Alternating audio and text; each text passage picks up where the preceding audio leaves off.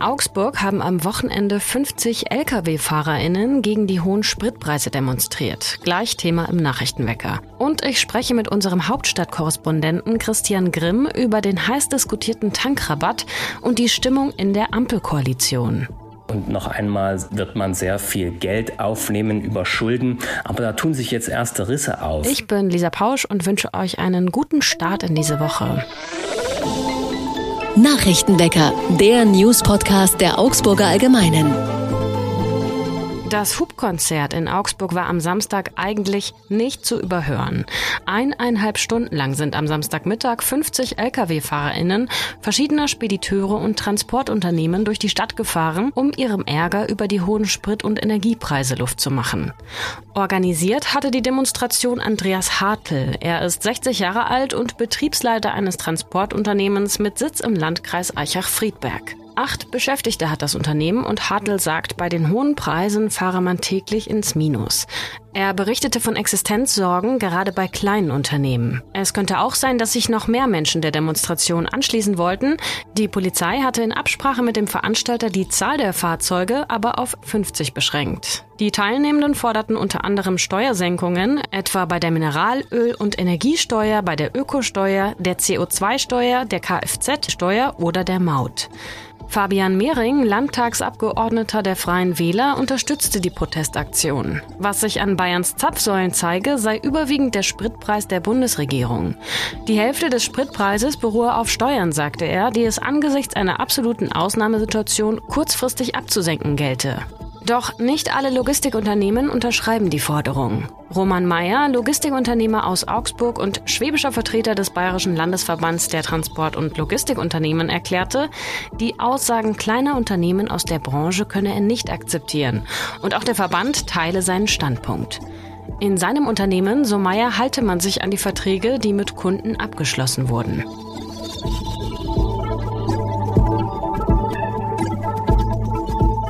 Der Gourmet-Palast im Helio Center, bekannt unter anderem für asiatisches Buffet und mongolisches Barbecue, bleibt bis auf weiteres geschlossen. Der Grund? Ein vorläufiges Insolvenzverfahren. Zu den Hintergründen wollte sich die Insolvenzverwalterin bisher noch nicht äußern. Das Asia-Restaurant hatte keinen einfachen Start in Augsburg und musste die Eröffnung aufgrund von Umbauarbeiten verschieben. Dazu kamen die Auswirkungen der Corona-Pandemie.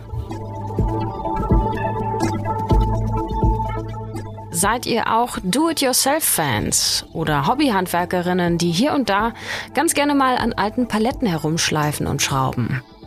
Die Augsburger Handwerkskammer hat am Samstag einen Pop-up-Store eröffnet, in dem drei junge Schreiner aus Augsburg den ganzen April über ihre Arbeiten ausstellen. Darunter zum Beispiel eine Schaukelliege zum Entspannen oder eine Tischplatte, die aus einem Stück geschnitten wurde. Mit dem Pop-up-Store soll das Augsburger Handwerk auch im Stadtzentrum sichtbar werden. Der Store befindet sich in der Annerstraße 16 und ist den gesamten April über geöffnet, von Dienstag bis Donnerstag jeweils von 12 bis 18 Uhr und Freitag sowie samstags von 10 bis 18 Uhr. Was für ein Wochenende. Habt ihr den Schnee nochmal genutzt und äh, vielleicht ein bisschen Winter gespielt? Und nochmal schöne heiße Schokolade mit Sahne geäxt? Ich kann euch sagen, das Wetter wird wieder besser und am Mittwoch kommen wir sogar auf 13 Grad. Heute ist es in Augsburg noch frisch, zwar mit Sonne, aber mit minus 3 Grad morgens und bis zu 8 Grad und frischem Wind am Nachmittag. Die russischen Truppen sind inzwischen aus der Region um Kiew abgezogen. Bilder aus der Kleinstadt Bucha vom Wochenende zeigen das entsetzliche Ausmaß der Zerstörung und Gewalt. Dutzende Zivilistinnen liegen dort erschossen auf den Straßen und es ist von Kriegsverbrechen die Rede.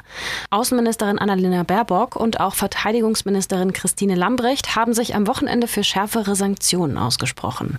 Ich spreche jetzt mit unserem Hauptstadtkorrespondenten Christian Grimm. Es ist Sonntagabend und er hat gerade die Pressekonferenz von Olaf Scholz verfolgt. Hallo Christian. Hallo Lisa. Was sagt Olaf Scholz jetzt erstmal?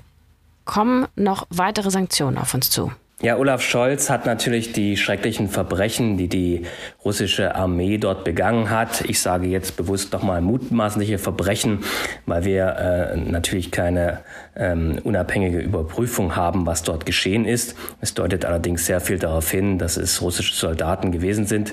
Er hat das natürlich verurteilt, der Bundeskanzler, in scharfen Worten. Er hat ähm, Russlands Präsident Putin aufgefordert, unverzüglich in Waffenstillstandsverhandlungen einzutreten. Und er hat weitere Sanktionen angekündigt, eine Verschärfung, die in den nächsten Tagen mit den westlichen Verbündeten beraten werden soll. Kommt also jetzt der Importstopp für Gas? Das ist die große Frage.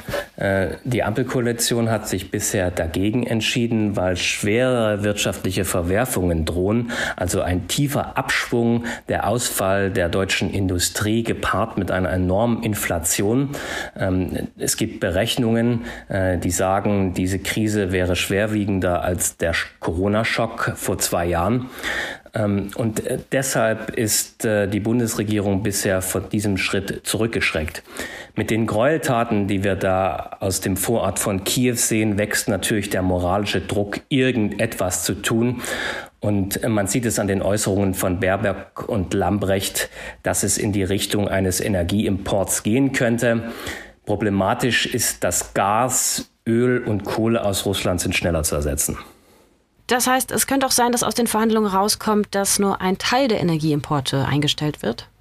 Richtig, das wäre eine Möglichkeit für die Bundesregierung, einerseits dem enormen moralischen Druck ähm, zu begegnen und abzubauen und gleichzeitig äh, energetisch nicht völlig auf Null zu laufen.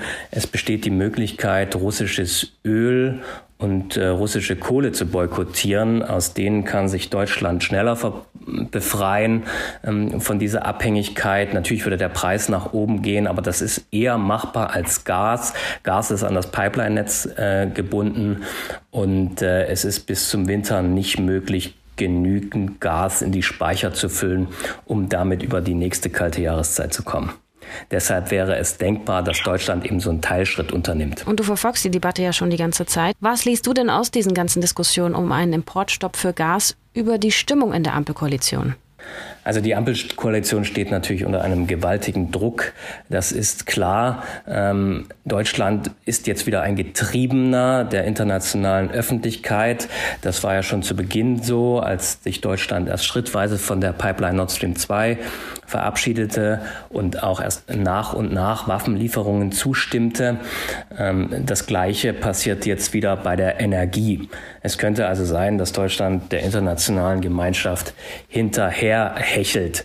Ähm, die Stimmung in der Koalition ist so langsam angespannt. Man hat sich auf ein zweites Energieentlastungspaket geeinigt äh, und noch einmal wird man sehr viel Geld aufnehmen über Schulden. Aber da tun sich jetzt erste Risse auf. Falls jetzt der Energieimport kommt, äh, dann bräuchte man mit Sicherheit noch mal ein drittes oder sogar ein viertes Paket, was sehr, sehr viel Geld kosten würde und das würde die Spannungen verstärken. Stichwort Tankrabatt. Äh, eine Maßnahme, die den Grünen überhaupt nicht gefällt. Kommt er jetzt eigentlich oder nicht? Genau das ist das, was ich mit Spannungen meine. Den Grünen hat der Tankrabatt natürlich nie gefallen, weil sie sagen, äh, jetzt sollen ja die Leute weniger Auto fahren. Äh, der hohe Preis gibt einen Anreiz dazu. Ähm, und äh, wir wollen nicht, dass das eben staatlich subventioniert wird, damit Autofahren weiter billig ist. Es gibt jetzt den ersten Grünen, den ersten prominenten Grünen, Dieter Janicek, und der fordert bei uns in der Augsburger äh, auf den Tankrabatt zu verzichten. Die FDP, die keilt zurück und sagt, das, was die Grünen in das Entlassungspaket Entlastungspaket hineinverhandelt haben, das sei unrealistisch. Und äh, die FDP bezieht sich da eben auf die Wünsche der Grünen beim Bauen. Also zum Beispiel, äh, dass schnell alte Gasheizungen ausgewechselt werden und dass neue Gasheizungen, wenn sie denn in Neubauten eingesetzt werden, äh, zu einem hohen Anteil mit erneuerbaren Energien laufen sollen. Da sagen die FDP, das macht einerseits das Bauen teurer, andererseits gibt es gar nicht genügend Monteure äh, und Klempner, die das einbauen könnten. Jetzt ist die Bundesregierung ja noch relativ jung. Was meinst du, wie könnte sie aus dieser ganzen äh, Drucksituation, aus dieser Stimmungslage wieder rauskommen? Na, die Bundesregierung hat noch einen Joker und dieser Joker heißt, dass dieses Jahr die Schuldenbremse noch nicht greift. Das heißt, sie könnte noch mal massiv Geld aufnehmen und eben dann bei einem weiteren Energieimport, der folgt, ähm, noch mal die entstehenden Verwerfungen mit vielen Milliarden zudecken. Das geht dieses Jahr. Wegen des Kriegsfalles könnte man natürlich auch sagen, die Schuldenbremse muss auch 2023 ausgesetzt bleiben, dann könnte die Regierung aus dem Vollen schöpfen und einfach äh, Kredite aufnehmen und so versuchen, ähm, die Wirtschaft in der Spur zu halten. Äh, das wäre wiederum schwierig für die FDP. Ähm, allerdings sind natürlich Gräueltaten und äh, die Schrecken des Krieges eine Begründung, ähm, die natürlich sehr valide wäre dafür, noch einmal die Schuldenbremse, also das solide Haushalten, das diese vorschreibt, aufzuschieben. Wenn es da was Neues gibt, sprechen wir uns bestimmt wieder, Christian. Danke für den Einblick. Bitte, bitte. Was sonst noch wichtig wird, in der Nacht zum Sonntag sind auch in Bayern die meisten Corona-Beschränkungen gefallen. So müsst ihr beim Einkaufen ab sofort keine FFP2-Maske mehr tragen. Nicht aufgehoben wurde die Maskenpflicht aber im öffentlichen Nah- und Fernverkehr, im Gesundheitsbereich und in Pflegeeinrichtungen. In letzteren braucht ihr auch weiterhin einen negativen Schnelltest, einfach weil Alten- und Pflegeheime zu den besonders vulnerablen Einrichtungen gehören. Auch die 2G- und 3G-Regeln fallen weg. Ungeimpfte Personen haben also wieder Zutritt zu allen Bereichen des öffentlichen Lebens. Zwei Augsburger Gründer sind heute Abend ab 20.15 Uhr in der TV-Show Die Höhle des Löwen bei Vox zu sehen. In dem Format treten regelmäßig junge UnternehmerInnen auf und präsentieren Geldgebenden ihre Geschäftsideen. Die beiden Augsburger, Fabian Frei und Wolfgang Schimpfle, haben ein nachhaltiges Haargummi entworfen. Es soll das erste faire und nachhaltige, weil plastikfreie Haargummi der Welt sein. Und es ist übrigens bereits seit 2018 auf dem Markt. Das Label der beiden wurde in Augsburg schon mit dem Zukunftspreis ausgezeichnet. Ich bin Lisa Pausch und damit raus für heute, aber die ganze Woche über hier für euch vor dem Mikro. Wenn ihr was loswerden wollt, schreibt uns gerne unter nachrichtenwecker.augsburger-allgemeine.de. Ansonsten sage ich wie immer, macht's gut, bis morgen und Ahoi. Nachrichtenwecker ist ein Podcast der Augsburger Allgemeinen. Alles, was in Augsburg wichtig ist, findet ihr auch in den Show Notes und auf augsburger-allgemeine.de.